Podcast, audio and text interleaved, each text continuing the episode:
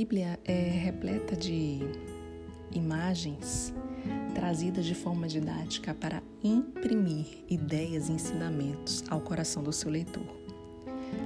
A natureza, de uma forma extraordinária, é retratada como um lugar onde a palavra de Deus pode ser comparada, analisada e plantada no nosso coração.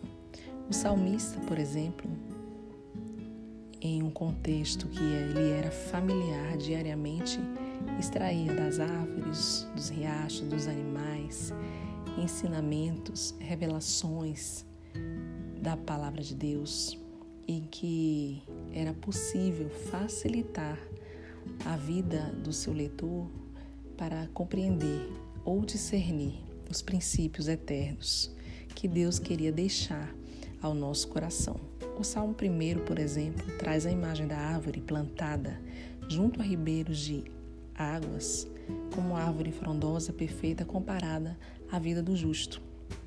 Já no Salmo 92, diz que o justo florescerá como a palmeira, crescerá como o cedro no Líbano, e que aqueles que estão plantados na casa de Deus florescerão nos átrios do nosso Deus. É interessante também que, de uma maneira positiva, a árvore é retratada, mas também na própria Bíblia, de uma forma negativa, árvores esquisitas ou difíceis são comparadas ao coração do povo rebelde, como os filhos da oliveira brava, que se referem à ideia de um povo obstinado e de coração endurecido. Trazendo a nossa realidade, podemos enxergar certas plantas difíceis esquisitas ou mesmo com nomes curiosos que podem se comparar a algumas personalidades, como por exemplo a famosa planta Comigo Ninguém Pode. Quantas pessoas que você conhece ou mesmo você poderia ser chamada como essa planta? Comigo Ninguém Pode. Ou uma planta sensível chamada Não Me Toque, ou mesmo a ortiga, o cacto, que impedem uma aproximação mais íntima pela sua própria natureza.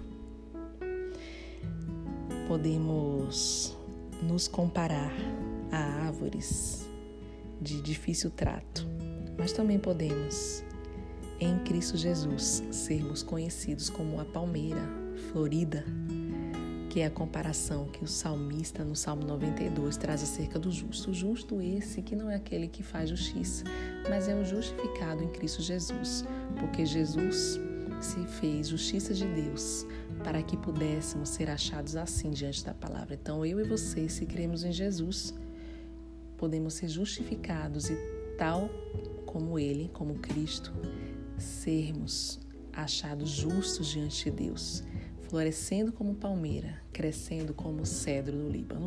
O cedro era uma árvore muito familiar àquele povo e talvez nem tanto para nós, mas uma particularidade que podemos enxergar no cedro como árvore é que a sua raiz, depois de crescer, ser nutrida e de repente esbarrar com uma pedra, uma rocha por debaixo da terra, ela não se retrai, mas ela abraça aquela rocha e ali usa aquela rocha como uma força a mais para crescer de uma forma frondosa e exuberante.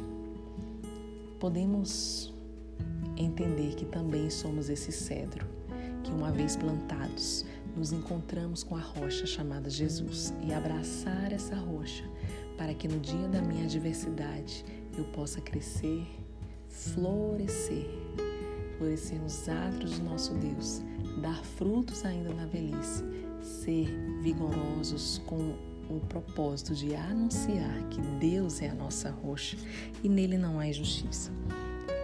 É importante lembrar ainda que as nossas raízes, elas podem ser bem fundamentadas na rocha que é Cristo, sendo nutridas e sendo alimento para toda a minha vida e não somente para mim, mas para todos os que estão à minha volta. Repare que uma árvore, quando cumpre o seu propósito, ela traz as flores que trazem a beleza de uma vida que louva Deus. E nós muitas vezes caminhamos no nosso dia a dia e não percebemos que existem pessoas que estão admirando a nossa força, as nossas flores, as flores das nossas árvores. Também uma árvore pode dar frutos que servem de alimento, que é aquele conselho que você dá, que eu dou quando estamos ainda talvez por dentro ressecados, angustiados, sem esperança, mas ainda temos uma palavra de vida para quem nos procura. São os nossos frutos.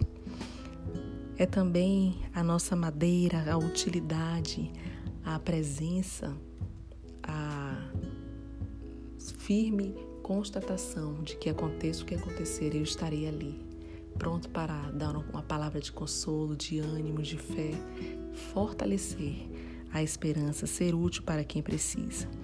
E uma qualidade maravilhosa da árvore que eu quero destacar para encerrar é a sua perenidade. A árvore está lá de geração a geração. Algumas árvores que conhecemos, hoje que vemos, admiramos, sentamos à sua sombra, descansamos ao seu redor, não foram plantadas por gente da nossa geração, mas muito tempo atrás. Assim somos nós, de geração em geração, deixando um legado. Hoje, uma árvore que cresce talvez timidamente, mas com constância e segurança cresceremos para que as próximas gerações ainda sejam abençoadas por causa da nossa vida. Assim é você, florescendo como uma palmeira crescendo como cedro no Líbano. Que Deus te abençoe.